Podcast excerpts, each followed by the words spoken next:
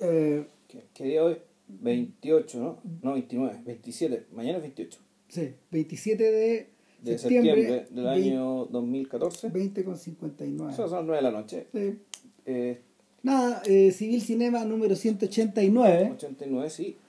Y, y en realidad esto es como atar cabos, básicamente. Es como atar cabos sueltos. No, mentira, bueno, aquí lo que estamos haciendo es encontramos una cuestión, algo lo que pudiéramos hablar rápido, es poco, digamos.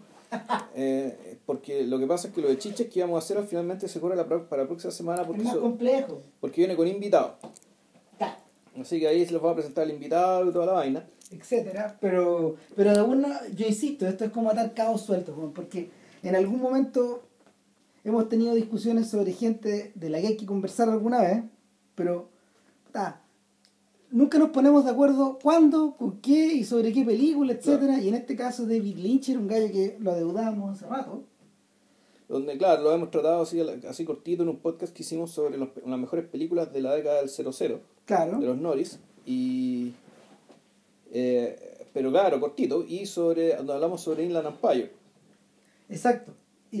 Pero, pero era una cosa como un poco al pasar en realidad, porque nos quedaba la duda de si, si valía la pena hablar de esa película o no. Y con los años nos hemos ido dando cuenta de que es verdad, po.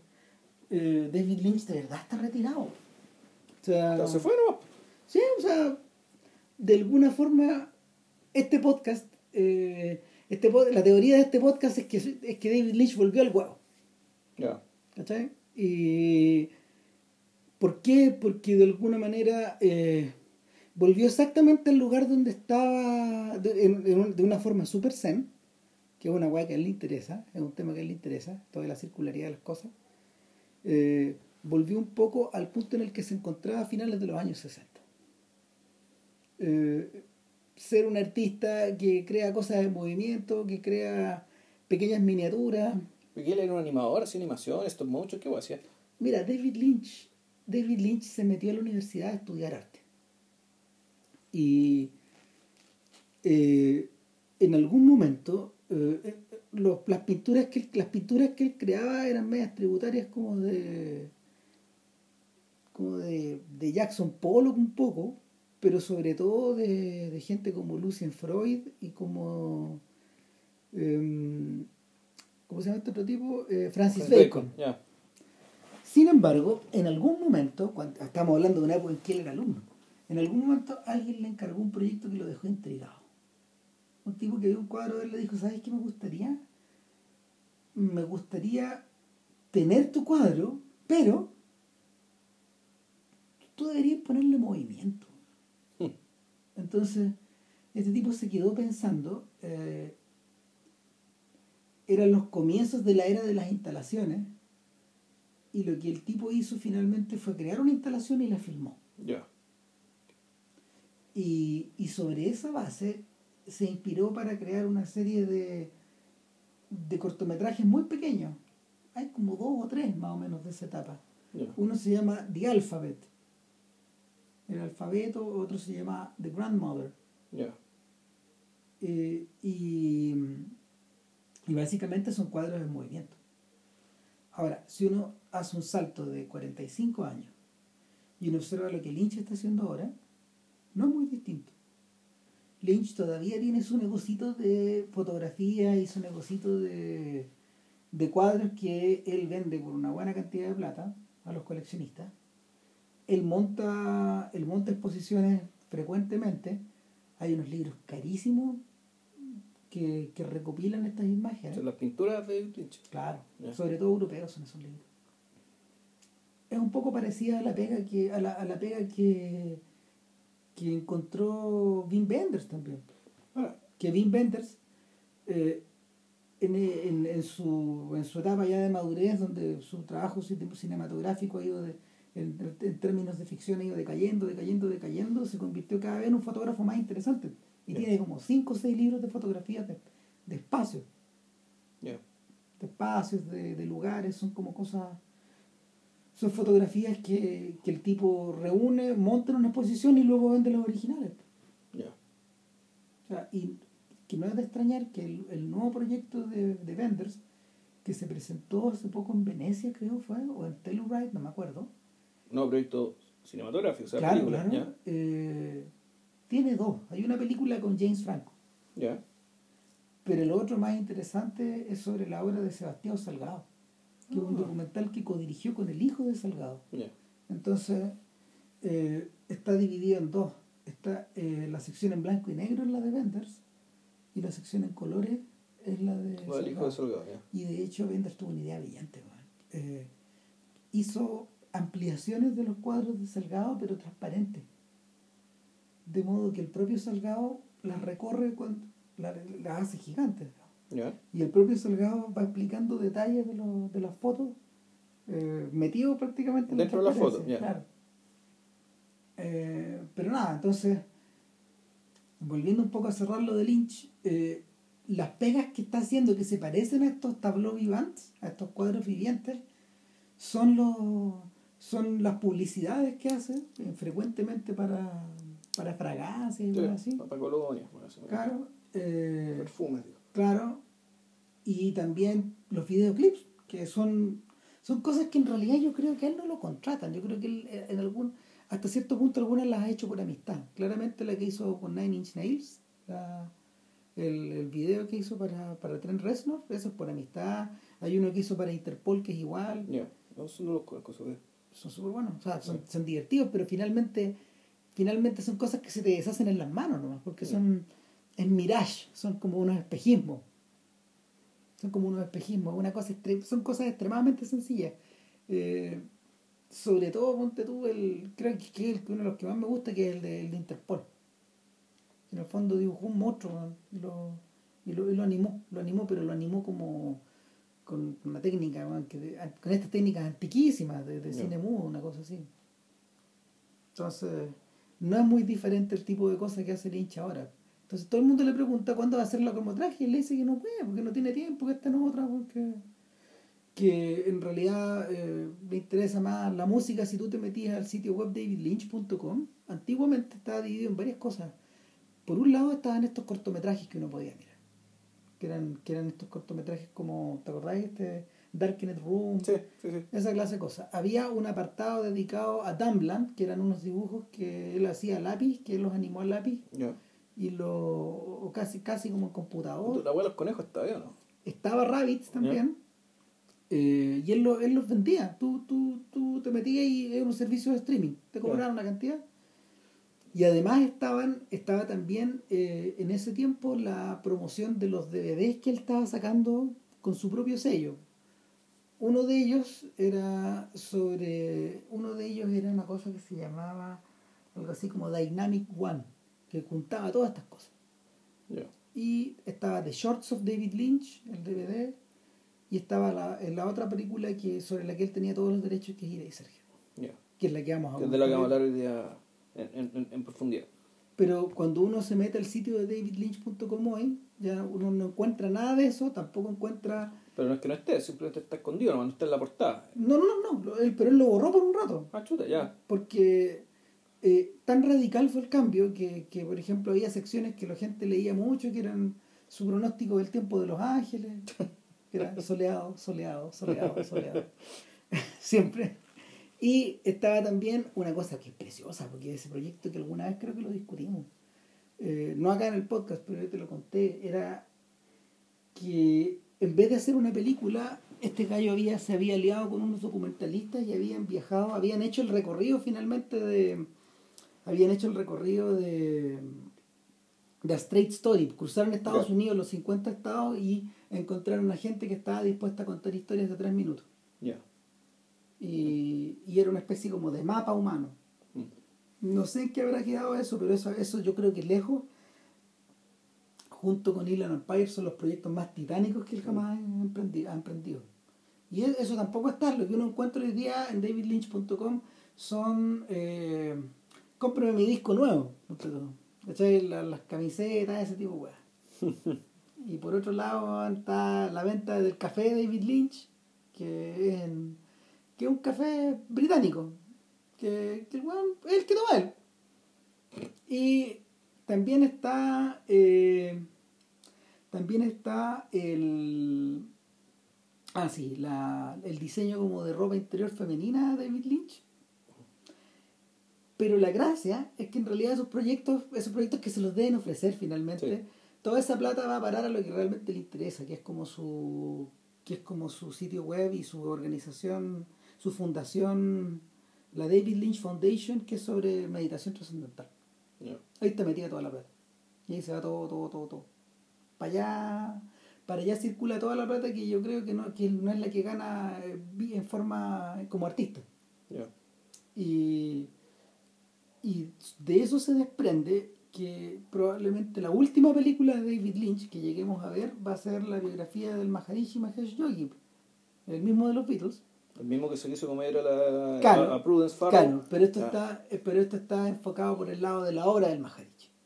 Es el recorrido de la obra del Maharishi. Como el, desarrollo de la meditación trascendental y es un documental que han estado armando durante muchos años. Llevan como 10 años en eso. Entonces, mi impresión es que esa va a ser la última película de y que va a ser una película completamente típica, medio parecida a estas cosas que medio parecida a estas cosas que hace Scorsese, en el terreno documental, no yo de alguna manera siento que la obra ya se cerró. A lo mejor estoy equivocado, ¿no? No lo sabemos. No lo sabemos, pero, pero de momento da la impresión. Sobre todo cuando uno hace el ejercicio de llegar y revisitar Eraserhead eh, en circunstancias de que uno la haya visto a pedazos, como yo, por ejemplo, alguna vez, y, y tú que la viste hace un montón de tiempo. Yo, la he visto hace un montón de tiempo en el cine, de decir que casi me quedé dormido. Mm. La película está cumpliendo 40 años, más o menos desde mm. la época de su rodaje. Esta weá se estrenó en el año 77. Claro, pero se demoraron un kilo en hacerla. Cinco años. Claro. Porque lo hicieron sin nada de plata, bueno, ¿cachai? Claro. Entonces, de hecho, el origen de Eraserhead eh, hay que rastrearlo estos años de de universidad de David Lynch. Eh, Lynch era un buen que se casó muy joven y tuvo una hija muy joven, que es Jennifer Lynch, que hizo una película como La Wea. ¿Ah, sí? Se llama Boxing Elena. No la vean, por favor. Yo la vi en el cine. 1990 y algo tengo que verla. Un horror. Era un desastre la película. Y el tema era que eh, este gallo se casa muy joven y, empieza a vivir en Filadelfia una vida en el margen, una vida de, no te diré de extrema pobreza, pero de muchas necesidades, de muchos apretones y, metido, sobre, metido sobre todo en un ambiente, en un ambiente de extrema depresión. Y hay gente, sobre todo los tipos que, sobre todo los tipos que escriben sobre Lynch, que rastrean el origen de Eraserhead a esa era a, este, a, esta, a esta época donde este gallo tenía que conseguirse cualquier trabajo para mantener esta familia y, y, de, la, de la cual él claramente no estaba listo para poder para poder para poder alimentar para hacerse cargo, para, hacerse cargo nada. Entonces este gallo en este ambiente medio desesperado eh, se consigue una beca del American Film Institute de LAFI en Los Ángeles. En una época en que el American Film Institute estaba en vez de en vez de rendirle homenaje a Hollywood y a todas sus estrellas como es ahora eh, estos tipos tenían un casi todos eran hijos de los 60 y tenían un programa de tenían un programa de creación de nuevos talentos o de protección de no sé de artistas como Sandans antes de Sandans de artistas atípicos claro eh, y los meten los meten en este programa este gallo se gana la beca se traslada a Los Ángeles con camas y petacas con toda con toda la familia y empiezan a, empiezan a ir a clases, empiezan a, hacer distintos trabajos y él propone un trabajo que finalmente no se hace. Eh, y, el, y en el trance de escribir otro, este gallo les entrega unas 40 páginas que tenía escritas de algo que se llama, ya no me acuerdo cómo se llama, pero no se llama Grazer. Entonces estos tipos le dicen, ok, vaya a hacer un corto de esto, ¿cierto? Sí. Eh, pero ¿cuánto dura? Mira, esto debería durar unos 40 minutos.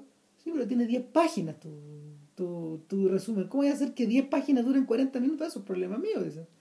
Y finalmente, en medio de todo esto, estos gallos acceden a, para deshacerse un poco ya de la, del problema a principios del segundo año. Eh, acceden a, a, a, pasarle cierto, una cantidad determinada de recursos, empiezan a filmar, se consiguen una, se consiguen una fábrica eh, para, para hacer este set Y básicamente Lynch dice, eh, nos dejaron hacer lo que quisiéramos, porque nos estábamos gastando muy poca plata, pero al mismo tiempo se olvidaron de nosotros. Oye, ¿eso está filmado en Los Ángeles? Sí. En Los Ángeles. Sí, en Los Ángeles. Y empezamos a filmar y seguimos filmando y seguimos filmando. Y, claro, como nadie los pudo disciplinar, la cuestión en vez de durar 40 minutos terminó durando 90. Y 5 años de rodaje. O sea, en, algún, en alguna parte del camino se acabó el proyecto. Se acabó, primero se acabó la plata. Después se acabó el proyecto. No, ese proyecto se fue a ningún lado ya. El AFI se transformó en otra cosa. Y. Pues eso, es lo que pasa cuando se largan las tesis, Es como lo mismo. Es básicamente lo mismo. Ahora, lo que pasa es que había tanta, había una cantidad de gente reclutada que, que creó un grupo tan cerrado y tan militante en torno al tema que estos tipos trabajaban varias noches a la semana, noches corridas completas y, y eh, se consiguieron pegas ellos para poder trabajar. Claro, o sea, trabajaban de día, de mesero o de cualquier otra cosa y en la noche, con la plata que ganaban en la noche, filmar. Claro. Lo que podían. Y, y, Lynch, de hecho, se convirtió en... Eh, se convirtió en repartidor del Wall Street Journal durante varios años y hacía su recorrido, no sé, a las cuatro y media de la mañana, a las tres y media, mientras los tipos armaban, armaban una cosa y desarmaban otra y, y, trataba de terminar el recorrido para poder volver a filmar el último plano del día. A veces filmaban un plano diario. Entonces, cuando estos gallos tienen el material, eh, cuando estos tipos tienen el material eh, completamente armado, lo, lo compaginan, eh, también el montaje duró millones de años, y finalmente no saben qué hacer con él. Entonces un gallo le dice a Lynch, ¿sabéis qué? Va a venir gente del Festival de Cannes a Los Ángeles. En tal fecha eh, deberíamos agendar alguna reunión con ellos para poder para poder ver si la película puede entrar ahí, ¿no? Ok.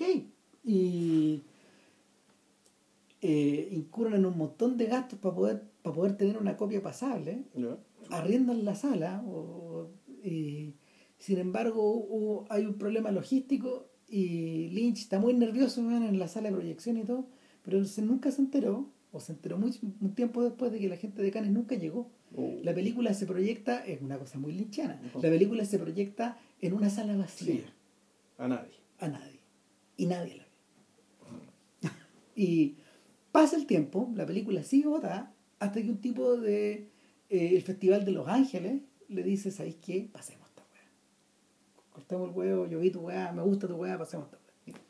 Y la estrena en una función nocturna. Dejó la cara. Horror. La gente horrorizada, no sabían qué chucha era, estaban muy impresionados. Sin embargo, algunos querían verla de nuevo, y de nuevo, y de nuevo. La película de la película estuvo más de cinco años en, el, en, la, en la programación nocturna de, en, en, una sala de Los Ángeles y en otra en Nueva York. De hecho, junto con Pink Flamingos de, de John, Waters, que fue una persona que ayudó bastante Lynch en, en esa época, sobre todo en Nueva York, eh, enamorado de la película, eh, los, tipos, los, los tipos la definen hoy como uno junto junto con Pink Flamingos, la definen hoy como una, de las como una de las películas centrales de la era de las Midnight Movies.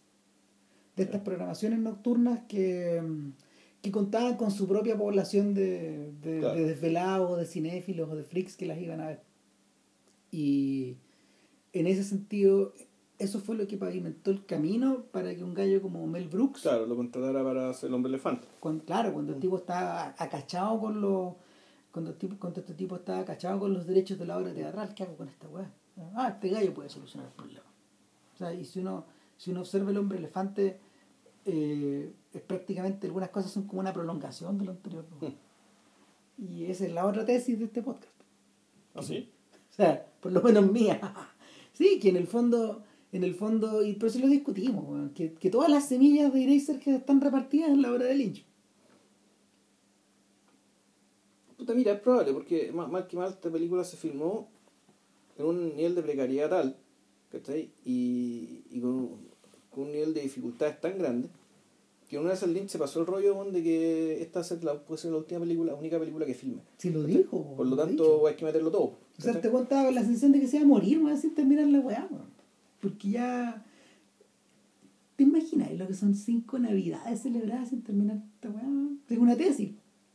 Es la tesis. Es la tesis que el, el, claro, es la tesis que uno deja botado y dije ya, ya, Ya estaba cagó. estaba cagó, esta weá ya no me interesa hacerla, ¿cachai? Es que lo que me pasó a mí con mi tesis, que en algún momento, ¿cachai? Que dije, hay que hacer esta weá, pero yo no quiero hacer, weón, ya no me interesa el tema que elegí, weón, estoy, estoy en otra, weón, Está la cagada. está toda la mierda, weón, la, la, la terminé igual, ¿cachai? Mm. Pero aquí yo creo que no era tanto, porque mal que mal está el, el tema de que la te- una tesis es un problema tuyo, ¿cachai? En cambio una película es un esfuerzo colectivo, pues, bueno, un esfuerzo colectivo de gente, como, acabamos de contarlo, de gente que estaba sacrificando cosas también por terminarla. Entonces, ahí, eh, ahí el punto es que la, la, la disociación, digamos, entre tu interés o no interés, o la evolución de tu cabeza, ¿cachai? Por un lado, y el ritmo de la producción de una obra, ¿cachai? Puta, se, se vuelve más trágico, ¿cachai? Estáis más obligados a terminarla. Eh, de hecho, la gente le preguntaba cuando, o sea, cuando, cuando los periodistas o los autores de estos libros o la, o la gente que lo ha entrevistado acerca del tema le pregunta sobre todas estas precariedades y algunos quedan medio acongojados por el relato, weón, pero un weón, un le dijo, un Chris Rodley, el tipo que escribió Lynch on Lynch, este libro que salió por Faber y Faber, que es bastante bueno, eh, pero donde, donde choca al mismo tiempo el nivel como naif de algunas respuestas de Lynch, donde él dice, "Ah, no, soy igual, no, estas weas son así, son así. Eh, el tipo lo- le contrapregunta y le dice, bueno, o sea, entiendo que la pasaron como el hoyo, pero en todas las fotos de Eraserhead del set tú salís riéndote, weón. Salís feliz, weón. Ah, pero sí, pero obvio, pues si estaba pasándolo muy bien. El problema es que no se acababa. O sea, que la, la, la experiencia no se terminaba. Entonces, sí, hay algo, hay algo de, hay algo como de, de meter, de meter todo en el mismo saco, hay algo como de, de crear una especie de. Hoy día en la mañana lo dijiste, como que este tenía cuánta cantidad de caca tenía en la cabeza. Claro, o sea, cuánta cuánto material, cuánto material eh, fecundo y cuánto material semipodrido tenía Lynch pa- para poder ir, para poder ir armando esta fantasía o esta, esta pesadilla. Y, y en ese sentido, cuando uno, cuando uno piensa en Eraserhead, ya para entrar derecho como en la película misma, ¿sabes que cuesta situarla historiográficamente? O por un- por un- perdón, cuesta situarla estilísticamente dentro de la historia del cine. Eh, porque si bien yo te puedo decir, como, como mencioné recién, de que es una de las películas que gatilló el fenómeno de las Midnight Movies. Las Midnight Movies aparecieron a mediados de los 70, cuando, cuando la programación de las salas tuvo que encontrar nuevos caminos para poder combatir a la televisión y sobre todo al VHS, o al Betamax en este Ya. caso, al video casero. Entonces, ¿cómo sacamos a la gente de las casas en la noche? Para que vayan a ver una película de tarde. Ah, pues, pero traémosle algo extremadamente raro. Mm. Eh, en su en su en, el, en, el, en, un- en una- en- en su película de stand up que, que tiene John Waters el weón habla de, de que el primer consejo que le da a, a las personas que tienen cineclubes por ejemplo es que creen un evento en torno no a la película sino que en torno al ir Ya. ¿cachai? puta lleguen minas en pelota lleguen hueones disfrazados de monstruos bla bla bla ¿cachai? O, hagan un debate donde la gente se agarra a combo. Pero, pero da lo mismo, el- en el fondo el tipo dice, básicamente da lo mismo lo que ustedes hagan, el objetivo que ustedes tienen no solo es programar buenas películas o, películas que les gustan, sino que la gente quiera volver la próxima semana a tener una dosis parecida. Entonces, en ese sentido, eh, Eraserhead encaja como fenómeno, pero como narrativa es muy rara. po. Porque ¿de dónde viene esto? A ver, puta, ¿qué es lo que vi yo? Porque la vi esta película hace poco, o sea, puta, el lunes de. Claro, este pero lunes. habían pasado, habían pasado como 20 años. Claro, pero la primera vez que la vi era como no haberla visto, si no me acordaba de nada, pues la cuestión me dio un sueño tremendo. Eh, ahora la vi, claro, ¿y qué es lo que ve uno? Eh, de partida, eh, puta, A ver, y- es ver, es ver el. Es ver gente con los valores, con la ropa, con la música incluso, ¿cachai? con cierta música, sobre todo la música diegética, no la no diegética, la diegética. Eh, es ver el pasado, ¿cachai? Cierto, eh, es ver un pasado de los años 50, que es una cuestión en la que Lynch vuelve y vuelve y vuelve. En realidad no son los años 50. Lynch el, hace aparecer distintas décadas, más o menos clave, icónicas de, de- del- pasado estadounidense en, en, en el contexto, en sus contextos presentes, en sus historias presentes. Y en este caso particular, lo que uno ve es, es, es mirar este pasado, son personajes de este pasado, vestidos con ropas del pasado, ¿cachai? pero en un contexto puta, bien devastado, es decir, un, un contexto que uno decía, ya, bueno, esto, es esto, parece desindustrialización, ¿cachai? Puta, Mm. efectivamente, industria abandonada, bueno, ¿cachai? Y galpones botados, líneas de trenes donde no pasa, ni una, no, no pasa nada, ¿cachai? Entonces, puta, a ver, tú lo que es acá es, es, es como, es el recuerdo de días mejores, ¿cachai? En un, en, en un presente bien triste, bien triste, o sea no, no sé si infernal, ¿cachai? Pero es, es claro, es precario económicamente, es gris, es poco estimulante. Es como. Es como estar es como que hay gente que vive en una ciudad abandonada. ¿sí? En realidad, e- eso parece. ¿cachai? Entonces, el Acerhead es un. Es un tipo que vive ahí en su pieza, que tiene un peinado muy raro, que se viste eterno, es decir, que no, su vestimenta no corresponde al año 70. Es- o sea, tú, eh, te parece que un personaje, digamos, criado a la antigua, en cierto sentido. Pero que al mismo tiempo, el, pero que es claramente también un, personaje no necesariamente eh, de psiquiátrico, de, un personaje psicopatológico, pero sí es alguien que tiene su relación con el mundo, a mí es una relación, eh, una relación muy distante, muy distante con el mundo y con el resto de las personas también. Ahora, en términos de argumento, o sea, Lynch lo explica en varios niveles, pero, pero el argumento que salta a la vista, el más simple de todos, es que eh, Henry, así se llama el personaje, Henry es un sujeto que estuvo de novio con una chica y en, en determinado momento eh, la chica lo vuelve a buscar a esa pieza y la vecina del frente, que es como una mujer fatal, que siempre Sí. está vestida de, vestida de bata, y es una morena, la otra es una La rubia. otra es rubia. Ahí vamos a llegar al tema de las morenas y las rubias. Sí, claro. Eh, ella le dice, ¿sabéis qué? Esta fulana te vino a buscar. Tenéis- ¿Por qué no, te, por qué no a la casa? Dijo que fuera a ir a la casa. Llega a la casa y eh, llega a una casa como de gótico americano, Sí. eh, completamente des- desguayangado y, y esta gente que parece sacada de las fotos de, De Burgueros. Claro, de Walker Evans, man, eh, lo, lo invita a comer, pero al mismo tiempo su ex novia lo increpa y le dice, me dejaste embarazada. Y, y el producto de este embarazo está aquí. Y, y está el bebé. Hmm. Sí. Y el bebé, ah, es una forma de decirle, pero resulta que es como una especie de... Es una cabeza, es como una cabeza de oveja. Eh, mira, Feto. hay gente, hay gente que lo define como un feto, hay gente que lo define como un cucurucho, hay gente que ha dicho que es un monstruo, hay gente que ha dicho que es un proto-alien, porque Mm. corresponde a los mismos años que se diseñó el personaje. eh, Claro, pero y ojo, el grupo familiar con el que se mete, digamos, ¿cachai? O sea, este, era un, un papá que estaba completamente loco. mm, sí, un tipo completamente alienado que, que en el fondo eh, es la suerte de la es una especie de fantasma de dominación masculina. Es el tipo que corta, el tipo que corta el pollo, pero el pollo que está cortando se mueve y supura. po. Claro.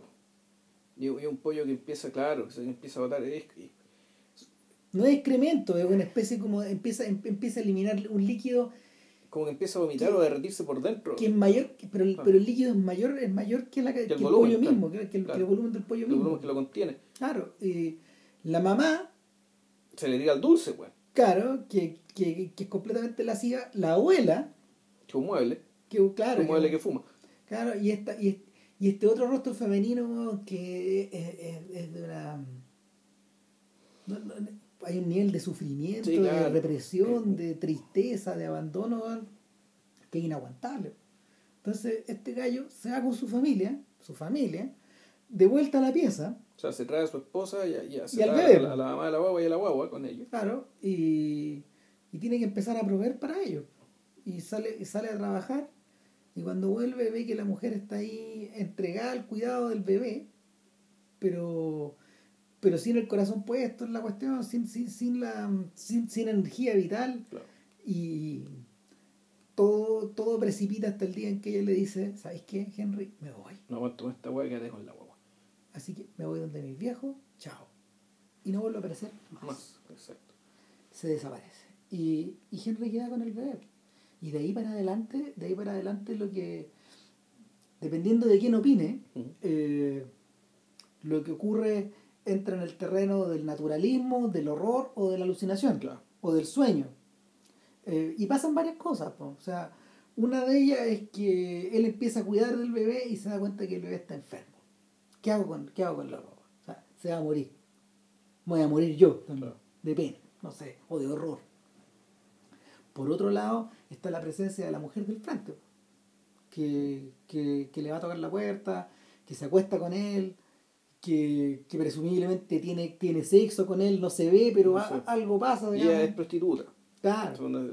Pero, pero yo diría que es una, una especie, o sea, eh, analizado desde este punto de vista, sí. Pero bueno, si, si, si bajamos o subimos del nivel de explicación, cambia la weá. Pero, pero finalmente lo que, lo que ella hace es, es, es- es terminar de despertar en él, eh, es terminar de despertar en una suerte de conciencia de la pasadilla que está viviendo. ¿Cachai? O sea, es eso o, eh, o, o en realidad este es el personaje que lo termina gastando, que termina gastarlo. Claro. Ahora, aparte de eso, en algún momento, en algún momento aquí íbamos a, aquí íbamos a seguir, o sea, de- saltarse un poco esto si quieren saber, si no quieren saber el final, pero eh, en un momento este gallo empieza ya a tomar medidas desesperadas. ¿Cachai? Y, y la medida desesperada final, después de que aparecen otros personajes, de, después de que de- después de que vemos que la- los horizontes se le van cerrando a este gallo y, y que su vida onírica eh, es más dinámica, es más ágil, tiene mayor interés para él que la, que el, que la vida Que vigil. la vigilia, claro. Lo que él hace es quitarle las vendas al bebé. Y cuando quita las vendas del bebé, de alguna manera libera algo en el bebé y dentro de él que lo cambia todo. Porque las vendas van pegadas a la guagua. ¿Cachai? Y, y las vísceras quedan expuestas. Y se vuelve a repetir el fenómeno del pollo. Claro. Es decir, la cantidad de, la cantidad de, mm, la cantidad de materia que emana desde ese, desde, desde ese lugar es tan grande que termina colapsando el mundo del weón. Finalmente. Y, y termina volviendo, te- termina, termina regresando todo a una a una suerte como de estadio, de estadio primal, donde, donde en realidad, o del huevo, donde en realidad no hay nada. Eh, hay una cosa que sí no hemos mencionado, que lo, lo podremos hacer con, más, con mayor, con mayor eh, especificidad después, pero es la presencia de la Lady of the Radiator, la señorita de la estufa. Así se llama ese personaje, esa rubia. ¿Cuál es la rubia con la cara de luna? Claro, la rubia con la cara de luna se llama Lady in the Radiator. O sea, este se imaginó que un día estaba mirando, un día, un día estaba mirando esa estufa eléctrica que hay en, Claro, y, y como que como que mirando para allá como que sintió que vio algo y como que era era una señorita eh, vestida de nuevo como en los 50, Los 50, como en una, una prom queen muy muy rubia muy rubia casi alba y que tenía problemas en la piel según él entonces tenía una cara como lunar lle- llena de que llena tenía, claro, y tenía las mejillas hipertrofiadas claro ¿ya? y llena, llena de cráteres. En realidad. Claro. Era, era como Y- si fuera, era sí, era- era como si te hablara la luna. Claro, No. y, y, y era, y era una persona que estaba cantando una canción permanentemente, cada vez que ella aparecía, estaba en un escenario. Claro, aquí, empieza- aquí aparece bueno, el tema de la figura del escenario, el tema del Claro. cortinaje. Claro, que el cortinaje que puede ser suelo, rojo, todo. pero que Puede ser cualquier color. Pero en general ha sido rojo. En las películas, las películas de colores que han llegado después, esos cortinajes siempre han sido rojos. Sí. Por lo tanto, uno puede decir, Y- esta. Y, y según Lynch, ella representa la felicidad total. ¿Cachai? Según, según Lynch, él dice, es una figura que está eh, obnubilada por su propia por su propia felicidad, por su propia por, por, por cómo se llama, por su propia plenitud. Entonces, Sí, claro, sí, ponte tú, en, en, en Mulholland Drive hay una escena que está dirigiendo el, el, el, el alter ego de David Lynch, eh, Justin Theroux, donde eh, está filmando, no sé si un comercial o está filmando una especie de película oldie, digamos, y tocan una canción. Y donde una canción doblada de una artista que no me acuerdo cómo se llamaba, y una modelo ahí tarareaba la canción, cantaba la canción y qué sé yo. Y la canción era precisamente lo que decía Ramos, era el tema de la. De un- de- de- era, son estas canciones inocentonas de los 50, donde las niñas contaban pues, de lo muy felices que estaban porque estaban enamoradas. claro. Y O sea, esta se trataba, pucha, aquí este, yo le he dicho a todas las, a todas las estrellas, a cada estrella del cielo, le he dicho lo dulce, lo dulce que eres. Juan. Claro. Ese es el tenor digamos, de la canción de, de, de Mulholland Drive. Y otra cosa, que otro germen, o sea, el germen de eso ya también está en Eraserhead. ¿no? Sí. El tema de que O sea, esto se, es se manifiesta en un escenario. Es que claro, porque, bueno, para terminar con la Lady in the Radiator, ella es la que acoge finalmente a Henry. Claro, pero mismo Y la pantalla como que se va al blanco. Pero, pero es muy raro porque ella empieza a pisar, en algún momento ella, empieza a pisotear con unas anguilas que aparecen. Mm. Es que no son anguilas, es el semen de Henry. Ya. El Lynch, Lynch de hecho había imaginado en su primer corto, en su primer corto, había imaginado, eh, ¿cómo se llama? El, es, una, es, una pesadilla digna de Cram. Había imaginado líquidos seminales pidiéndose de la boca de un guau. Ya. ¿Cachai? Y puta, la gente horrorizada, weón. cuando leyeron la weá, no, weón, no podemos filmar esta weá. Entonces, en la escena, en la escena de los títulos de Eraserhead tú ves eso. Cuando ves el rostro de él aparecer desde un borde, Ya, sí. Y, y como que desde, desde dentro de él empiezan a aparecer unos pirigüines, unos pirigüines gigantes que empiezan a salir hacia afuera. Están, pero es un truco, es un truco casi de cine mudo, como Claro. de sobreimposición. Y, y su, y su cabeza está sobrepuesta sobre una sobre un planeta, sobre una luna, que puede ser un óvulo. que ¿eh? en el fondo, según la explicación de Lynch, ese es el planeta donde ocurre esta historia. Ah, ya. Y adentro de ese planeta hay un sujeto que es una especie de semidios, que es el hombre de la ventana, Ya. Man in the Window. Y el hombre de la ventana viene a cumplir en este caso la, la función casi, no de un semidios, es como de un héroe griego, en ese sentido, es como, es como Hércules, es como. Atlas. Porque, porque el hombre, el hombre de la ventana es el tipo que mantiene el, el tipo que mantiene este planeta, no sé si en su mano, pero en su man- mantiene la estructura en orden. Y cuando todo colapsa, cuando la, cuando la mm, cuando la supuración de la guagua hace colapsarlo todo, lo, lo- lo colapsa todo, el hombre, el hombre, hay una, hay una toma final del hombre de la, de la ventana donde él no puede parar esta weá. Y salen como unas chispas. Mm, Cabe señalar que el hombre de la ventana es Jack Fisk, eh, un- uno de los extraordinarios directores de arte de- de- del Hollywood contemporáneo, del Hollywood de aquella época. O sea, Fisk es el director de arte de, de todas las películas de Terrence Malick. ya. De hecho, Malik también Malik fue instrumental en que algunas cosas de, de Eraserhead pudieran resultar en algún momento. Y, y nada, pues finalmente la, fin- finalmente la explosión se arrasa con todo. ¿cachai? Ahora, la descripción del argumento se siente, se siente extremadamente se siente extremadamente pobre si es que no gusta, si, si, si es que tal como JP decía recién, uno no hace eh, referencia a los rasgos de estilo de este weón. Y hay varios. O sea, y, y- y es por eso que decíamos que se prolongan, se prolongan en el tiempo. Uno de ellos, uno de ellos es Sí. la, es el traje negro, es los hombres de traje. Esos hombres de traje están presentes en, en la Inglaterra victoriana de, del hombre El elefante, eh, están presentes en los, en- los trajes de los mafiosos de Terciopelo Azul, nuevamente está presente en el traje negro de Bobby Perú, en, Cor- en Corazón Salvaje, y, y, y así, y sobre todo en Twin Peaks, en los, en los, en los gente agentes del FBI. claro. Claro. Por otro lado está el tema de los peinados. ¿Cachai? Que, puta, o sea, o sea, no, hay, no hay más que decir que el peinado de Jack Nance, que lo descubrieron mientras le estaban moviendo el pelo a este weón. Que se dieron cuenta que había un. Claro, que, que el weón tenía un pelo muy raro. Claro. No, pues en el fondo, el- el- en algún momento de la película, claramente la cabeza es, es, es un, es un glande, es un, es un pene, sí, eso, eso es, ¿cachai? Si en algún momento Claro. al, al personaje, eh, en en algún momento el personaje de la a, a cabeza ahorradora, digamos, a Henry, le revienta su Le- cabeza le y, ya, la y aparece la cabeza del bebé. Exactamente, el bebé, el bebé- y, y su cabeza se transforma en un Eraserhead, Claro. en una, en una, mm, en una efigie que, que va, mientras la va a ir pelando, va a ir creando las gomas de los lápices. Claro.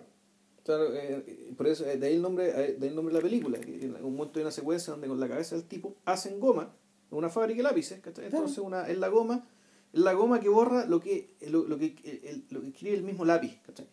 Entonces, la, aquí, aquí la figura, digamos, estamos hablando de alguien, ¿cachai? Puta, del mismo Lynch en este caso, Sí, que está que está claramente dudando, digamos, ¿cachai? Puta, de su capacidad, al fondo, de decir algo.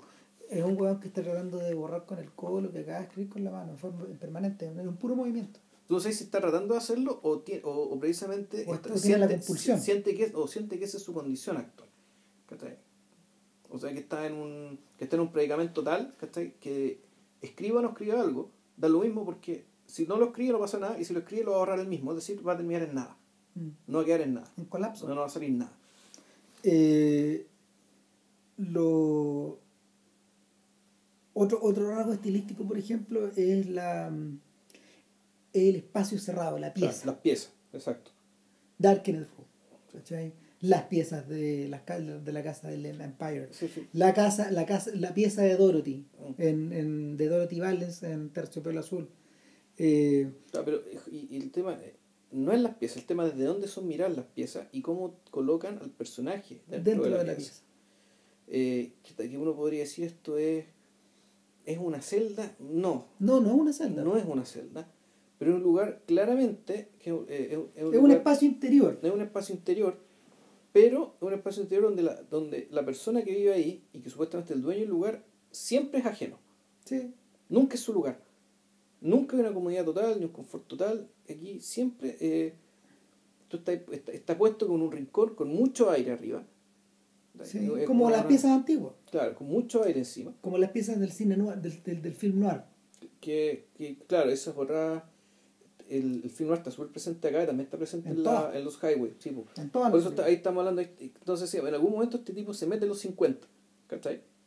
Con, con, con- Ujú. con el tema de la música. Se mete en el film noir, que abarca desde el fin de los 30 hasta el principio de los 50. Claro, y que ver que estos otros estilemas, pues, Claro. está el tema de las piezas, El traje negro, está el tema del traje negro, está el tema de la mujer fatal Claro. o el de la división de la mujer en dos. claro. La morena versus la rubia, la recatada versus la puta. Eh, la protección versus la seducción, ¿cachai? Eh, o la... mm, el placer versus la constricción, el deber versus el deseo, Claro. todo el rato. Es una buena serie de oposiciones que se repite de una forma y de otra. Eh, en Terciopelo Azul hay una rubia y una morena, Eh, sí, pues, Dorothy Gales versus el la- personaje de Rossellini. Caro. El, Versus, no, versus el personaje de, de, mm, de Laura Dern. Eh, Claro, eh, ella es la rubia, Sí, pues ella es la rubia. claro, y la, la Rossellini es la morena, la que- morena, que es el personaje claro. de la noche. Claro. En la cuestión, esto, se invierte claro, en los highway, donde hay una. donde Bueno, hay una actriz que hace dos papeles, pero al mismo tiempo uno de los personajes tiene que, en el fondo, está eligiendo entre una rubia platinada, Claro. que también es un rasgo puta, muy, muy, muy, muy de los 50. Muy de Hollywood. Es Lana Turner, finalmente. Claro. Es una persona así de platina. Y versus, claro, el personaje de la Natasha Gregson, que era una niña de pueblo, una, niña cualquiera. Eh, y en- se vuelve a repetir en, en Mulholland Drive. Claro, pero con la diferencia que en Mulholland Drive, la, la película es sobre ellas. O sea, en, en- algún momento, sobre en algún momento este buen, eh, eh, este buen pierde el interés en los hombres y dice ya, sabes que ya no tiene sentido seguir hablando de hombres ni, ni, de, ni de protagonistas hombres. Sí. En algún momento, el, bueno, con- de Mulholland El- el- Inland Empire dice aquí lo interesante es el mundo femenino. y claro, se mete, se mete, y ahí cambia, y ese yo creo que es el cambio más radical en su obra. po. es la, es la emasculación total, pues si de ahí los guanes se convierten en resi guanes residuales, pues o sea, eh, es a tal nivel, es a tal nivel que los, los protagonistas se le empiezan a aparecer. O sea, eso pasa con eso pasa con el protagonista de el, con el rocker de o sea, con el, con, con el rocker de, de, de los Highway, la, la otra, la cara B de, de Bill Pullman. Eh, Que es un cabro con- como, como James Dean, digamos, ¿cachai? Claro, con chaqueta, de cuer- eso, de- chaqueta, cuero corta. Es como una y- otra, es, es otra versión Claro. de Charlie Sheen, es una cosa así. Y, y, y se vuelve a repetir en Mulholland Drive con la presencia de Justin Theroux, que tiene como esa misma postura, ¿cachai? Como de- y se vuelve a repetir en Inland Empire con lo que ya va quedando nomás. Claro. O sea, de nuevo con Theroux, que el mismo Teru, claro. claro. Entonces, y, y, y, con la presencia, y con la presencia de, y con la presencia de Jeremy Irons como el director, que vendría, vendría a ser Lynch, pero pero ya también es una versión muy adocenada nomás. Muy, y muy irrelevante. Sí, sí, la, película, eh, la película ya es sobre es sobre mujeres, del mundo de las mujeres y en, en el caso... Y termina con una fiesta de mujeres, ¿te acuerdas? Sí. Un plano muy, muy impresionante, increíble. Claro, y, y, y lo que yo pensaba cuando vi las películas, y todavía lo pienso, que eh, esto es una película sobre, sobre la, la explotación de las mujeres por Hollywood. en rigor. O sea, es, es sobre el. Ambas películas, Mulholland Drive y Alien Empire, en último término, digamos, de lo que están hablando es del es de esta de, de estas de estos sueños que crean estrellas y estas estrellas que, que crean sueños. El, un retruécano, un retruécano que este bueno ocupó en Island Empire, hablando de lo que era Hollywood, y donde el material son principalmente mujeres, pero son mujeres que eh, pero, pero cuya cuyo destino es terminar siendo botadas cuando su juventud se va. Utilizadas. Claro, utilizadas, botadas. Y, y, ese y ese parecía ser como el, el, el motivo el, como el, motivo principal de esas dos películas, donde te cuento otro montón de cosas más. Pero la progresión es esa, o sea, va hacia allá. Bueno, pero el, el, uso de esa imagen de, de, de, esta, de esta dicotomía entre la mujer angelical y y la mujer demoníaca. La, mujer, la, fatal. Y la mujer fatal. Eh, finalmente, tal como tú dices, obedece a esta idea del utilitarismo, del utilitarismo de, de, del organizar de acuerdo a la fantasía del hombre, el rol que, el rol que estas dos mujeres, que, esta única mujer que, está, que, que, lo femenino debe tener. Ahora, eh, lo que nos devuelve de hecho Sergio. Y ojo, el, y bueno, y, y, otra cosa, si, si hay que buscar eh, así hay que buscar fuentes para el cine Lynch, en este caso fuente, bueno, uno es Hitchcock, por, la, por la capacidad de, de inocular, pero eh, Hitchcock mete estos elementos ¿cachai? psicoanalíticos y que cuando hablemos de Chiche está eso, está mucho más claro, pues los mete muy, muy, muy sutilmente como parte de una ficción convencional, entonces la gente iba a ver al cine las películas, ¿cachai? y se tragaba el sapo completo. Eh, en cambio, no, este tipo digamos, lo hace explícito y lo extrema y lo y, y, y, le abre la dimensión orgánica de las cosas que está ahí. Yo creo que. cuerpo. Claro, mira. Está amanecer. Eh, sí, sí, está murnado. Está murnado. Y están las películas de cine de cine negro. Está, y está el melodrama. Claro. Está, está, está, el, está, el mundo de Douglas Sirk. Que algún día también lo vamos a tratar acá. y Ahora, a propósito del apunte de Hitchcock, yo diría que el momento en que Hitchcock se desembaraza de eso finalmente en psicosis. En psicosis, la, en psicosis, todos esos elementos que flotan están puestos tan encima que en realidad eh, el argumento de la película funciona como un dispositivo para que estos se muevan y entren en dinámica. Pero, pero le quitáis el argumento y lo, le quitas completo el argumento y los elementos siguen igual, flotando. No, no cambian. O sea, y es por eso que es por eso la, la esquematización extrema de, ese, de esa narrativa. La, la, historia de alguien que se roba algo, que se arranca, que se lo echan y que lo buscan. Listo. Hmm. Eso es todo. Eh, ahora, hay, hay, volviendo, volviendo a esta idea de los elementos que están presentes en Head que vuelven a jugar un, un rol en, en, el resto de Lynch, eh, el escenario, tal como tú hmm. decías. Ahora, en general, ¿en qué consiste el escenario? El escenario el escenario consiste en un piso que es gamado, que tiene como un diseño. Claro. Una cortina. Cortinas rojas hasta, el, hasta abajo, hasta el suelo. Claro, hasta el suelo. Y un micrófono. Claro. Casi siempre igual. Yo me acuerdo de. Yo me acuerdo de, O sea, uno se acuerda de haberlo visto en muchas ocasiones, por ejemplo, en el. Y no es público. No, nunca. O, muy poco, o dos o tres personas. En, en Mulholland Drive hay una, hay una parte donde eh, se canta, pero solamente el único público son las dos mujeres. Pues, es un teatro Los Ángeles, claro. un teatro Los Ángeles que está abandonado y hay un show, alguien canta para nadie. Claro. Y, pero también eso está presente, eso está presente en esta, en esta musa de, esa, perdón, en la, en estas escenas del club de mm, en Twin Peaks, este club que queda como, ya ni me acuerdo cómo se llama, un club que queda en el bosque. Ya. Eh, y ahí está Julie Cruz cantando que es la niña que canta estas canciones, o estas vocalizaciones. Por otro lado, eh, también eso está presente en Terciopelo Azul. Ahí es Dorothy Valens la que cumple ese, ese, papel. Y es tan intensa la fantasía que se produce que cuando canta Blue Velvet y la convierte en blues, Blue Sky, creo que se llama, Blue Eyes, eh, porque es una, es una especie como de medley que ella hace, que pasa de, de, Blue Velvet de Bobby Vinton a la canción de Baladamenti el, la parte trasera del, del, club se transmuta finalmente. Ahora, eso se vuelve a repetir con Dean Stockwell cantando In Dreams de Roy Orbison en la misma película. Es la misma idea. Eh, a propósito de Dean Stockwell, pienso en el enano.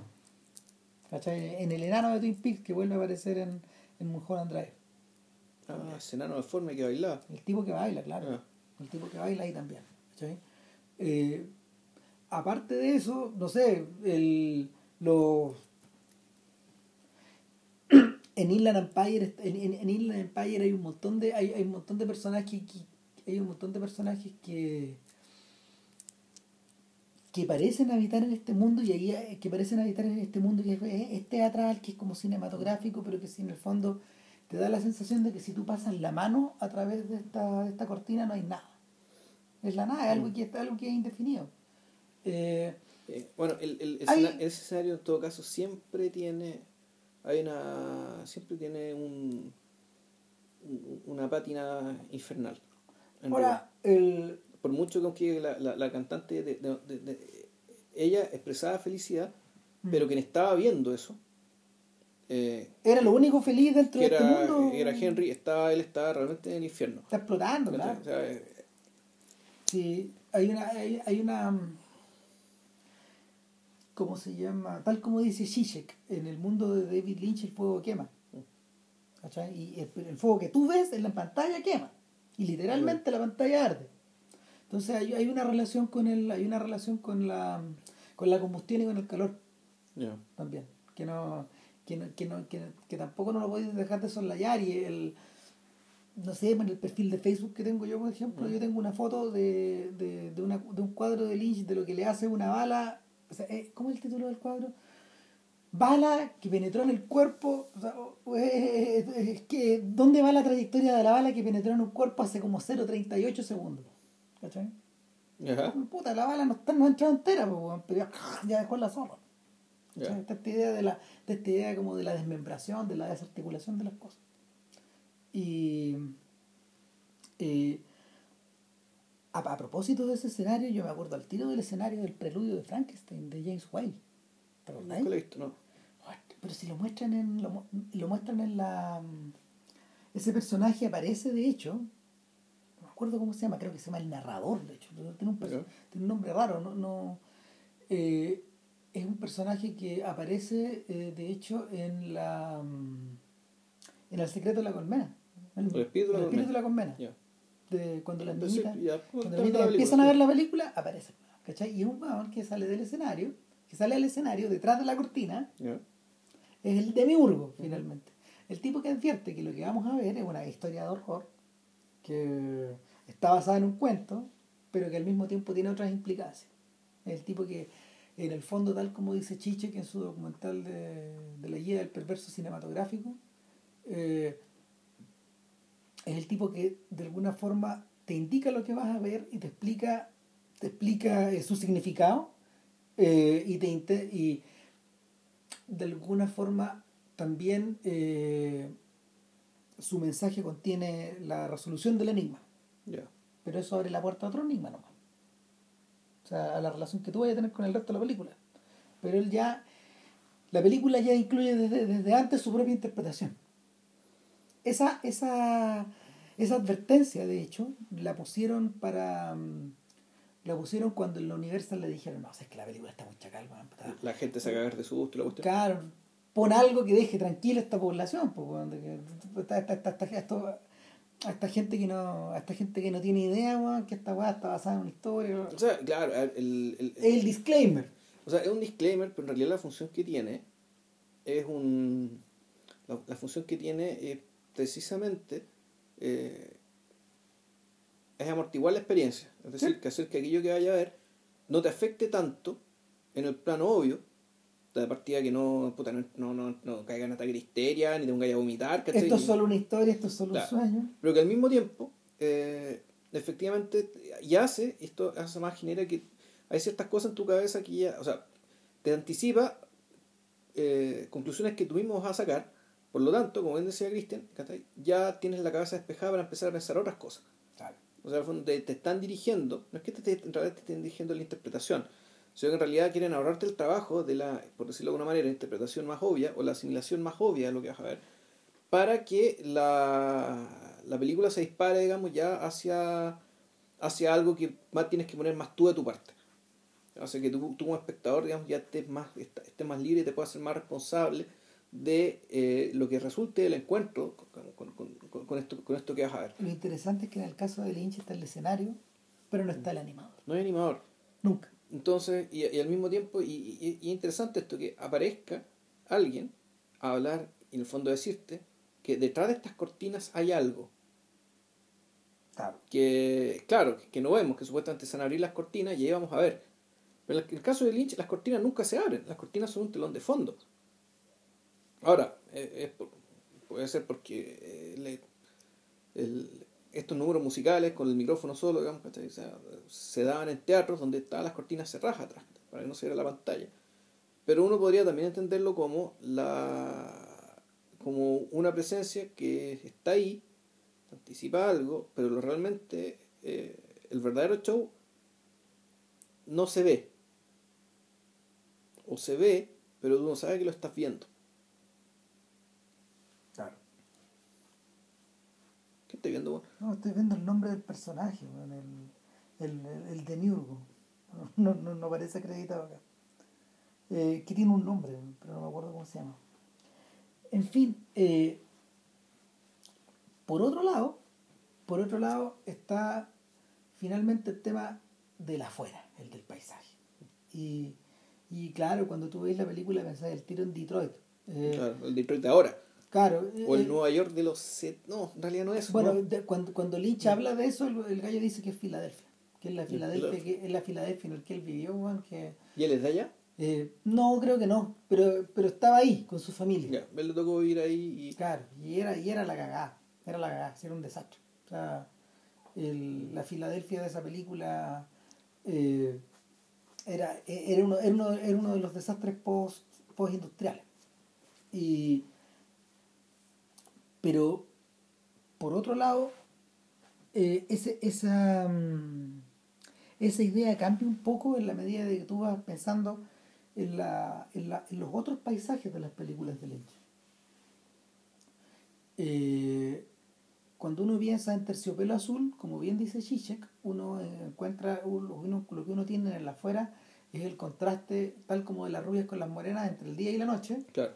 entre la ciudad infernal del, del film noir y este trozo como de, de americana, claro. de, de, revista Life, de colores muy vívidos. Claro, y de, de jardines muy bien cuidados. Claro.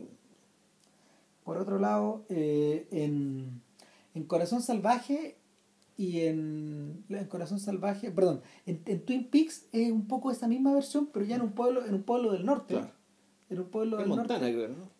La verdad no sé, Yeah. pero parece que sí. Sí. Eh, o por lo menos ahí lo filmaban. Y en, sin, pero sin duda se repite la misma estructura. Es, una, es una ciudad que está dividida en dos también. Donde las criaturas que salen en la noche no tienen nada que ver con las Claro. que pululan durante el día, hasta que las empiezas a mirar con más cuidado. Claro. Y te das cuenta que no hay real diferencia. No, en el fondo Laura Palmer era eso. Claro, o sea, Laura Palmer, Laura Palmer es una. Laura Palmer es una, es una cosa muy rara porque por un lado está, por un lado está esta idea de que eh, ella eh, resume todas las mejores cualidades que una niña americana debe tener y las peores cualidades que Claro. una niña americana puede tener, o sea, después en la medida que las va ubicando más. Sin embargo, hay una, hay, ¿sabes que hay una tercera dimensión ahora viendo, ahora a propósito de que salió la caja de Twin Peaks, porque junto con Eraserhead reeditaron todo Twin Peaks. La caja en Twin Peaks, ¿en qué es exactamente? ¿En la serie más la película? Es la serie, más la película, más las promociones, más los comerciales, más Ya. un montón de cosas. Y, y, el, y más una hora y media de escenas descartadas, que ese es un hábito que Lynch tiene. Lynch, entre paréntesis, Lynch tiene esta idea de que eh, sus películas no tienen que estar divididas en capítulos. ¿Te acordás que alguna vez lo habíamos conversado? Cuando en, editadas en, en formato casero, sus películas corren de una pura vez. Es un solo capítulo. Corre. No es que no la puedas parar, la puedes parar. Pero no te viene el menú con las no escenas. puedes adelantar a la escena que te guste Claro. más. ¿sí? Por, pero por otro lado, eh, en las películas donde él ha metido mano y las ha- eh, y donde, donde ha tenido mayor control de la, de la situación, como en Eraserhead, en Inland Empire, en, Corazón, en la edición de Corazón Salvaje que salió y en y en, en Twin Peaks eh, Firewalk With Me hay alrededor de un mínimo de 40 minutos de escenas descartadas hasta un máximo de dos horas. O sea, en Inland Empire prácticamente hay una hay otra película dentro. Es- es- literalmente es otra película la que está ahí. Hay, hay un disco que se- en, una caja de David Lynch que es de color verde, eh, que se editó hace varios años atrás, hay una cosa que se llama The Mystery Disc. Y ahí viene una hora y media de escenas de corazón salvaje. Y, en, y, en- y no están colocadas porque sí.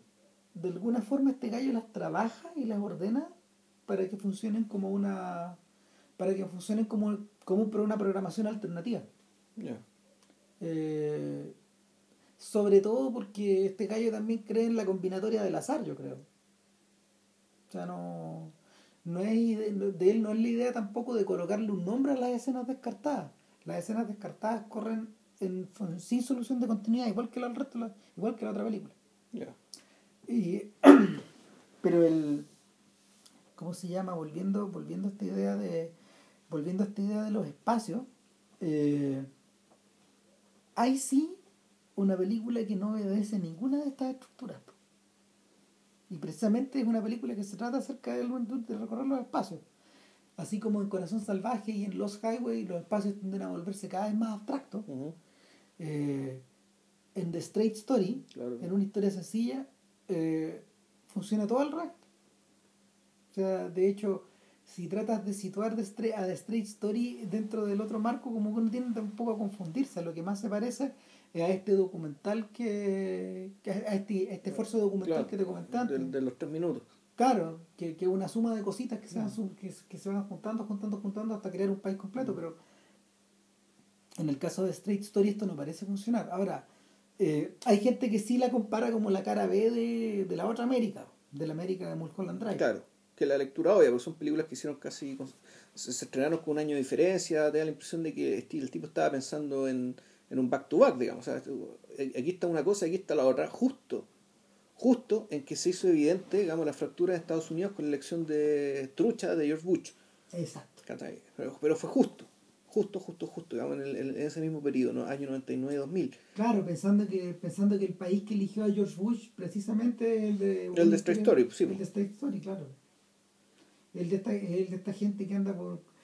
El de esta gente que anda en su pequeño pueblo preocupando de sus, de sus pequeñas cosas y haciendo sus pequeñas tareas. Claro. Y, y ahí era... Y mirados con mucha dignidad. y todo- claro, y todo, y todo con el juego de palabras, es decir, eh, straight, straight story, o sea, una historia sencilla, una historia directa, como de un hombre que era directo y cuyo viaje, físicamente hablando, es un viaje directo, es decir, eh, ir de un punto a otro, en una línea recta, ir de- tenía que ir de Wyoming a Idaho, ponte tú, era una Claro. cosa así. Sin, O Iowa, sin embargo, sin embargo, este personaje eh, es todo lo contrario de los héroes de Lynch. Primero que nada es un anciano. un ciudadano veterano de guerra. Claro. En segundo lugar, este señor recorre la carretera no en un Mustang weón, a toda velocidad por la noche comiendo kilómetros, sino que en un tractor John Deere. Claro, Estas cosas que van extremadamente a lentas. dos por hora. Claro. En tercer lugar, eh, la- el recorrido que él hace es eminentemente naturalista. Mm. La única, el único momento en que la película entra en el de- entra como en el terreno de cierta idea de trasmundo o de, o de abstracción o de cuento de hadas es la, es la escena del final cuando, cuando él y su hija levantan la mirada hacia el cielo.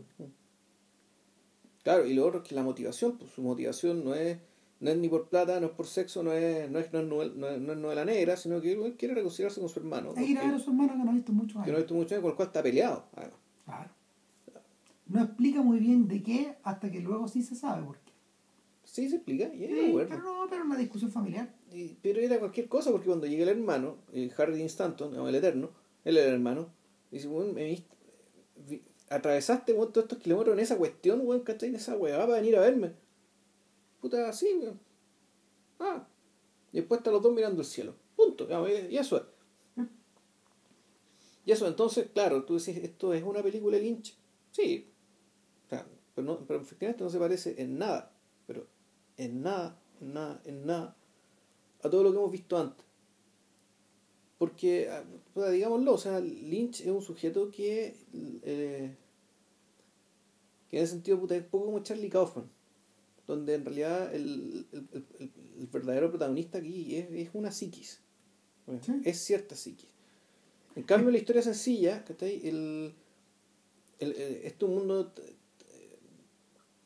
eh, el mundo que muestra en realidad es tan sano, o si así lo muestra él, en que no es que no haya psiquis, es que sino que la psiquis es lo que ves, y lo que ves es valores antiguos, sentido común, mm. rectitud, claridad de propósito, eh, y, punto. Mm. Eh, en, este librito que Lynch escribió un poco acerca de su proceso creativo y de la meditación, eh, él deja súper claro que en realidad el David Lynch del día a día tiene más que ver con el señor Farnsworth, de, protagonista de la historia de la historia sencilla. Un señor que come a sus horas, que come la misma cosa, mm, que claro. las mismas partes, que se viste de la misma forma, que, que cree en los mismos valores. Hubo una discusión más o menos grande donde había sujetos que decían que en realidad sí, Lynch era un republicano, que no era un demócrata. Entiendo que sí es Está más cerca de los republicanos que de los demócratas. Alguna vez leí por ahí, o sea, y, o sea uno, ¿qué, ¿qué, te hace pensar? A pesar de él, de, de, mostrar personajes de su mundo, de, de lidiar con la psiquis, que suelen ser temas que vienen desde no sé si desde la izquierda política, pero sí de gente, digamos, de, de entornos más bien liberales. No, y, y, y, donde el cuestionamiento siempre está sobre la mesa. Claro. Aquí, el, efectivamente, el, en Lynch es un tipo que uno podría pensar es, es conservador. ¿Sí? Es conservador. El, retrato que hace del mundo sofisticado en el que él mismo se movió es algo bien terrible. Y donde además, esto lo conversamos también un rato, o es antiintelectual o es aintelectual. Donde hay un... No hay una, no hay una, no hay una conexión con un no hay, una, no hay una conexión ni con teorías del arte, ni con la cinefilia en forma directa. La, las citas son muy básicas, son muy simples. Ni con las grandes ideas políticas, ni con las grandes ideas éticas, ni con las grandes ideas de ninguna hueá. Yo creo que es por eso que la trae tanto a Chichek. Pues sí, en ese documental del perverso, eh, del, del, del, perverso cinematográfico, Chichek en realidad habla de bien poca gente en profundidad. Habla de Hitchcock, habla de Tarkovsky, habla de Lynch, ¿de quién más? alguien más. Habla de Hitchcock, habla de Coppola, habla de películas de Coppola. no sé si habla de Coppola. No, no, no, sí. pero vuelve, vuelve a muy poca gente. Mm. O sea, finalmente. Está súper corta. Sí, sí, no, sí, finalmente la, el, el canon al cual se, se está refiriendo es bastante restringido. Eh, ah, hay un detalle a propósito de mm, a propósito de citas de Lynch o de, de, mundos de Lynch, la, la chica del radiador evidentemente es tributaria del mago de Oz también. De estas hadas, de estas hadas que están como encarnadas. Y, y, a propósito de eso también, volviendo un poco a, a Laura Palmer, antes de que se me olvide, eh, una de las cosas que más me llama la atención de Laura Palmer y que, que no está presente, de hecho, que no está presente de hecho en la en, la, en las otras películas es que eh, hay una dimensión media virginal, pero pero no, no, no, ah, pero me refiero como a, a esta idea de que Laura Palmer se convierte en esta especie como de animita. Una especie como de animita que está flotando permanentemente sobre el ánimo de esa ciudad. Y que eso se cuestiona en la medida de que aparece su prima, encarnada por la misma actriz. Ya. Pero que es morena.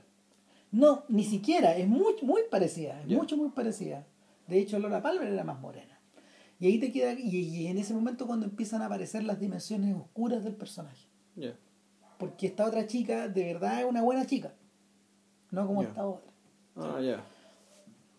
Entonces el, el, tema, el tema se complejiza aún más, pero, pero esta, esta suerte como de esta suerte como de dama sacrificada en, en, la mitad de la, en la mitad del pueblo y que vela por el pueblo finalmente no sé si vela para, no sé si vela por el bien del pueblo o por el mal del pueblo, por la corrupción del pueblo. Eso, eso está maravillosamente eh, relativizado. Yo, terminé de ver esa serie. ¿Cuántos capítulos tenía finalmente? Como 30. Más o menos, sí, son como 30 capítulos. ¿De cuánto cada uno? De una hora, de 45 minutos. O sea, no, mira, si, si el ejercicio, el ejercicio de volver a verla eh, te devuelve como dos cosas. Uno, que en realidad es verdad lo que dice Lynch de que el interés de el interés que él tuvo por, por la serie duró hasta como el capítulo 12. Ya. Más o menos, hasta donde él se metió. porque después ya dejó de nuevo se largó la tesis, weón. porque después que claro después después porque después que Mark Snow eh, o sea, de- de- de- en ese momento él deja que Mark Snow el el Mark Snow creo que se llama no, ya me acuerdo eh, el, el colaborador siguiera Ya. ¿cachai? en ese momento él también le pre- presta ropa van actuando en la serie y todo, Ya. como el Como el jefe de la gente Cooper. como el ¿no? jefe, claro, como, como el, como el jefe desquiciado de la gente Cooper. Ese es un buen detalle. Lynch Mm. nunca aparece en sus películas, pero cuando apareció en una, apareció como el todo lo contrario de David Lynch. Ya. Apareció como una vieja histérica. Y tipo que era medio sordo, me acuerdo. Hablaba a gritos. Y el bueno, o sea, la, que es una versión desmejorada de Kyle Lachlan. En el fondo, porque se, Sí. peinan- se, ve, se velan más o menos igual, pero Kyle Lachlan, claro, tiene, Claro, tiene, tiene mejor, y- mejor, y- mejor y- aspecto. Y en Firewall With Me introduce una suerte de triple de ese personaje, ya no un doble. Y el triple es David Bowie, Ya. que aparece muy corto, entiendo, en la, en la película, pero, o sea, de mis recuerdos, pero en las escenas agregadas sale harto más. Ya. Y. Sí, yo vi la película. Sí, buena Sí, película. buena, weón. Buena película. No me acuerdo del carajo, pero me acuerdo cuando la vi la disfruté, weón. Buena película. O sea, de alguna forma yo siento que Twin Peaks es la. Es la hablando en términos dantescos, esa weá del infierno. Ya. O sea, el Twin, Pe- Twin Peaks Firewall With Me está al centro del infierno de, del canon de David Lynch. Ese, ese es el momento donde tú pisáis, es el momento donde tú pisáis una, un lugar donde todos están con las patas en el, en el aceite hirviendo. Todo se está desmoronando, todo está para la cagada, todo está fuera de control, ya la película misma está fuera de control. O sea, la película misma se empieza a, a, desilva- a desilvanar. Y, y yo creo que es porque yo creo que es porque eh, cuando le ofrecieron los franceses la posibilidad de volver a meterse en ese mundo, este weón dijo, ya, tiramos todo nomás. Tiramos todas las horas, me lo saco del sistema. Pero, la película se hizo con material descartado, con reciclaje, o se filmó de nuevo. Se filmó, es, un, es, es puro material nuevo. Es puro material nuevo, o sea, es la prolongación de la historia. No miento, ni siquiera es la prolongación de la historia. Es, Es algo, una que, historia es paralela. algo ¿no? que ocurre ahí adentro, Ya. claro. Pero Sí. se filmó de nuevo, es decir, todo eso, lo que está en la película es, es reshoot, digamos. que es distinto al caso de Mulholland Drive, que comenzó como una serie, como el piloto de una serie. De hecho, el piloto, el piloto existe, se puede bajar. Ya. Eh, Pero está en YouTube. dura como 50 minutos el piloto. Y lo- el piloto se termina en el momento en que las mujeres contemplan el interior de esta caja que se las traga. Ya. Y la película se invierte. ¿Te acordás que a partir de Sí. ahí la relación de fuerzas se invierte? Sí. Eh, y en ese momento donde en ese momento donde Lynch agarró el material y lo continuó filmando Ya. Pero Pero, el mismo material. pero prácticamente todo lo- todo el- toda la sección inicial es el piloto Ya. y nada pues eh, no sé yo, yo creo que yo creo Ahora, que volviendo a cabeza, a cabeza, a cabeza borradora, a Mm. Eraserhead, yo creo que Eraserhead también dentro de todo, si bien puta, no- nombramos un montón de cosas que, por las razones que, de- que ya mencionamos, es decir, por la precariedad y la, y la dificultad de que, de- lo, lo difícil que este tipo veía que pudiera salir una carrera cinematográfica ahí, el tipo habló de todo lo que tenía que hablar. Pero sin embargo, yo creo que esta es la película de Lynch, donde él habla de sí mismo. eh, Habla de sí mismo y de su vida en un contexto sí porque el correlato es muy similar po. porque era realmente lo que le estaba pasando, o lo que le había pasado era lo, era lo que él sentía como, como padre primerizo, es decir, puta, yo cuando yo, yo cuando lo, lo veía ahí lidiando con la guagua, qué sé yo, dije, este weón, este weón le tocó puta, mudar pañales, o que se le enfermara la guagua en serio, ¿cachai? O sea, esto es, esto que estoy viendo esto es parte de la biografía es la, es la inseguridad de un padre, ¿cachai? No tanto de un esposo, ni no, no, es la inseguridad de un padre, el hecho de que en algún momento este weón se quede solo con la guagua. ¿Cachai? Y que tenga que hacerse Claro. cargo que la guagua que la termina, en el fondo la termina matando. ¿Cachai? Entonces tú te estás hablando de alguien que, cuando tú dijiste, me contaste ahora que este tipo se casó muy joven, tú te cuento y dices, ah, ya, pues aquí me cuadra. pues, O sea, de hecho, durante la mitad del rodaje se separa. Como, en- como el segundo año del rodaje él se separa. ya. Y sí, continúa todo. Y la mujer lo sigue ayudando. No, claro, me imagino- la película. es- Eso, eso es lo bonito, digamos, ¿cachai? En el fondo ya, si te sigo la vida, te sigo el proyecto, pero Claro. claro. No, sí. Eh, al- aparentemente, aparentemente muchos de ellos estaban de, estaban de estaban de acuerdo en que esta, este, si bien no era una suerte de terapia, era una especie como de dramatización de todo lo, que, de lo que de lo que había pasado, lo que estaban viviendo. Ahora, si tú lo pones en el contexto de la época, eh, en, en, este contexto de que al que nos hemos referido varias veces porque es un tema favorito de nosotros, pues es, la es la significación es la, es la significación eh, en la pantalla de, de los descalabros políticos, mm, emocionales, eh, sociales, post, post, post, años 60, esto también hace sentido, porque finalmente aunque hable, aunque hable de, de una especie como de mundo, de mundo muy paralelo, de un espacio muy cerrado. Y de problemas muy, muy, muy, muy, muy domésticos. De fondo, esto no es lo que no son las películas de los 70 que hablamos, generalmente son películas hechas desde la izquierda y desde la derrota. Claro, piensa... la energía revolucionaria, digamos, que ya se diluyó, se perdió y que, quedamos donde siempre y peor. Claro, es otra clase de masculación. Claro, esto es otra cosa. Yo me estaba acordando en realidad en paralelo de la de, de las condiciones en que se filmó una película que hablamos en el podcast, que es Los Niños del Paraíso Mm.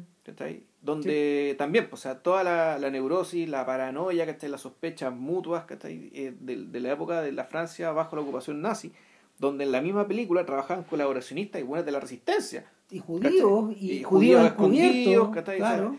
la cuestión era, estaba todo mezclado, estaba el submundo, el bajo mundo, la, la, la religión política, eh, la, ¿cómo se llama esto? Claro, la, la rebelión pero al mismo tiempo estaban los colaboracionistas, estaban los nazis, dando vueltas que era, uno era, que eran amantes de. La, la protagonista era amante de un nazi. Estaba todo ahí.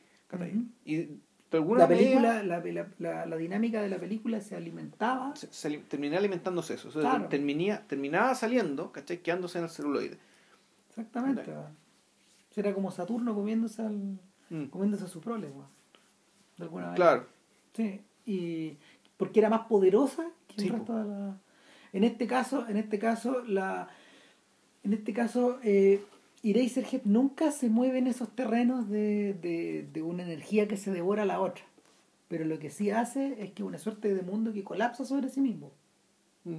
Es un mundo, es un mundo que colapsa sobre sí mismo y que, y que en este, en este colapso, en esta, en este descalabro, finalmente eh, lo que la imagen que queda es la de la reunión de, del hombre con su no, me debería llamarlo fantasía yo no yo pero pero este es una especie como de de reunión del hombre como con su conciencia que es la imagen de esta de esta niña que canta ¿cachai? o sea él, él de hecho se abraza a, la, a ella y la película colapsa se acaba finalmente como una especie de lo que los gringos llaman bliss de alguna manera una especie como de, de fusión de, de fusión de ¿cómo se llama? Con, con a ver, eh, ¿cómo definiréis el bliss tú? Como, porque no es placer, sino que es como una especie de de felicidad, como de, de tranquilidad, como de paz, como de... No sé, yo no sé cómo interpretarlo eso. O sea, no sé cómo interpretar la, alegoría. Lo que sí, el, el gesto de él, ese gesto de, abrazarse, me parece a mí que es un gesto de rendición. O sea, es un personaje que. Esto es una historia de, que se entrega una derrota. que, se, que, una persona que se. Es una persona que se termina entregado a los brazos de su propia, de su propia alucinación. De su propia fantasía, o de. O sea, eh, en el fondo, un personaje que ante una situación que tiene que resolver él y que tiene que aprender él y potenciarse él, él lo que termina haciendo es eh, colgándose de otro. No es un abrazo, no es un abrazo como el de vértigo, de hecho, aunque mm. remita esa idea también. Puede ser. Sí. Pero la, la, la película, la, la, la progresión de, de, lo que te vas contando, el, el, tipo del personaje y, lo, y los conflictos que los conflictos que tiene y cómo, lo, cómo los va enfrentando, la, la, impresión que te deja que al final todo esto está empujando hacia una, una derrota, digamos, hacia, hacia la derrota, hacia la hacia, el reconocer la propia incapacidad, digamos, ¿cachai? Puta, de alguien que por lo demás tiene la cabeza de goma, es decir, que eh, borra lo que escribe. O sea, que lo que poco que puede escribir lo borra usando las figuras. A mí lo que me llama la atención es que uno en general tiene asociada la idea de derrota a la, a la idea como de descalabro, a la idea de desarmar, a la idea de de descompaginar al caos finalmente. Pero resulta que lo que emerge de aquí eh, es la vía de Lynch, la vía creativa de Lynch funciona al revés. Es el gatillo que encendió todo lo demás. Claro. Es al revés. De, de, de, esta derrota proviene todo el resto. Claro, ahora, el, el, el... yo creo que este es un auto, una especie de autorretrato, digamos, de cómo se sentía él. Eh, y que él terminó la película así porque en realidad no sé, no sé si tenía alguna convicción respecto a qué iba a pasar con esta película. Si que esta película iba efectivamente, si en algún momento ya en la medida que le estaba terminando y le estaba montando sobre todo, cuando él tenía enfrente el producto de todo esto, si él tenía alguna noción respecto de la... Eh, respecto de que esto iba a, iba a terminar siendo, digamos, su, su, un trampolín hacia una tremenda carrera, la tremenda carrera que tuvo después. Mira, hay una cosa que sí, hay una cosa, hay una cosa que sí eh, llama la atención al respecto y es que eh,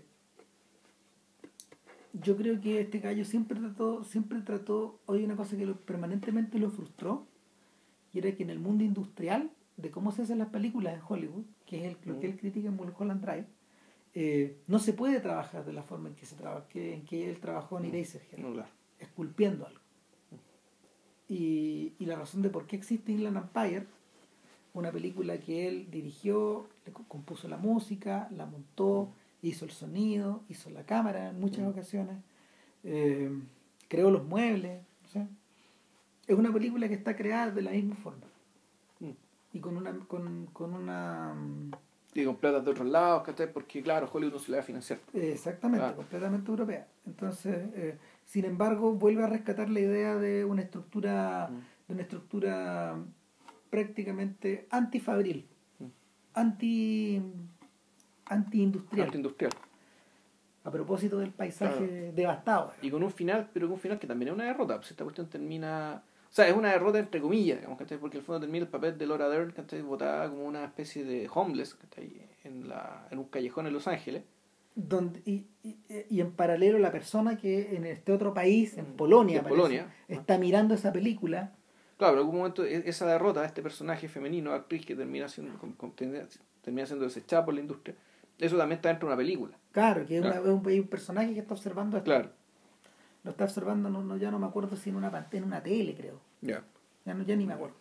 Pero, pero la, en, en, en, esa suerte, en esa suerte de espejo, ella, ella la, Laura Dern termina por entrar en, en, las fantasías de la, de la persona que la, de la persona que lo observa. Bueno, toda la película Imperio se trata de eso. O sea, se trata de cómo la, la, historia de Laura Dern eh, moldea, entonces digo, moldea la, realidad, pero sobre todo la mentalidad de, de, una prostituta polaca. Y cómo en algún momento Laura Dern, el, la, la, las actrices son intercambiadas. Que Laura Dern empieza a vivir la, la, la vida de la prostituta polaca. La, vida de la prostituta polaca. No es que sea Laura Dern, sino que aquí lo que está pasando es. El, el, lo de los highway. Pues. Claro, el, no, el proceso este de que las estrellas, las estrellas hacen, hacen sueños y los sueños hacen estrellas. Y me cansé. a propósito de, a propósito de eso, eh, habría que poner ojo con la película de Cronenberg, que también se trata de lo mismo. Maps to the Stars. Maps to the Stars. Hay un artículo tremendo en el Guardian de, del guionista que se llama Bruce Wagner. Bruce Wagner, que es un tipo que básicamente utilizó sus experiencias de hijo de Hollywood, de, un guay que estuvo un poco al margen de la ley, que trabajó como conductor de ambulancia y al mismo tiempo como conductor de limusina. Ya. Eh, para, para escribir esta historia y él dice que aunque la gente, aunque los críticos digan que me llama la atención que nadie lo haya relacionado con Mulholland Drive aunque los críticos digan que se trata de una sátira, la escribió totalmente en serio. Que todo, todo eso está escrito totalmente en serio. No hay una palabra de ese guion que, que parece tan destartalado, tan, tan estrambótico, tan, tan, tan, tan patético, eh, que, que, está escrito en broma a propósito de esa maquinaria. Nada, pues. Yo creo que esa es la película Cronenberg de la que vamos a terminar hablando. Es bien posible, sí. Pero porque, porque también es otro sujeto al que lo hemos postergado mucho porque eso hubiera cambiado tanto. Es que lo, lo, mencionábamos y. Pero su película sigue siendo interesante, ¿cachai? Buenas, malas, que sí, son interesantes. O sea, sí. claramente eh, el bueno está cagado, bueno, se volvió tonto, ¿cachai? No, no. o sea Pero las películas que han criticado a Cosmópolis son películas interesantes, cuando están de ideas detrás, hay buenas intuiciones. Así que bueno, cuando Map to Stars esté más o menos disponible o incluso si sale en cartelera, llega, ¿va a llegar acá no? No creo. ¿Tú crees que no? No, creo que es Pattinson de nuevo, ¿no? Es Pattinson, no. Sí, también es una... También es Pattinson con John Cusack, con Julian Moore. Ya. Es como un, es como un, elenco, es como un elenco medio linchano. bueno. No. Bueno, eso es por hoy. Que y la próxima bien. semana, si, si nada sale mal, ahí sí que vamos con Chiche y con invitados. Eso. Chau. Ya, que estén bien. Chao, chao.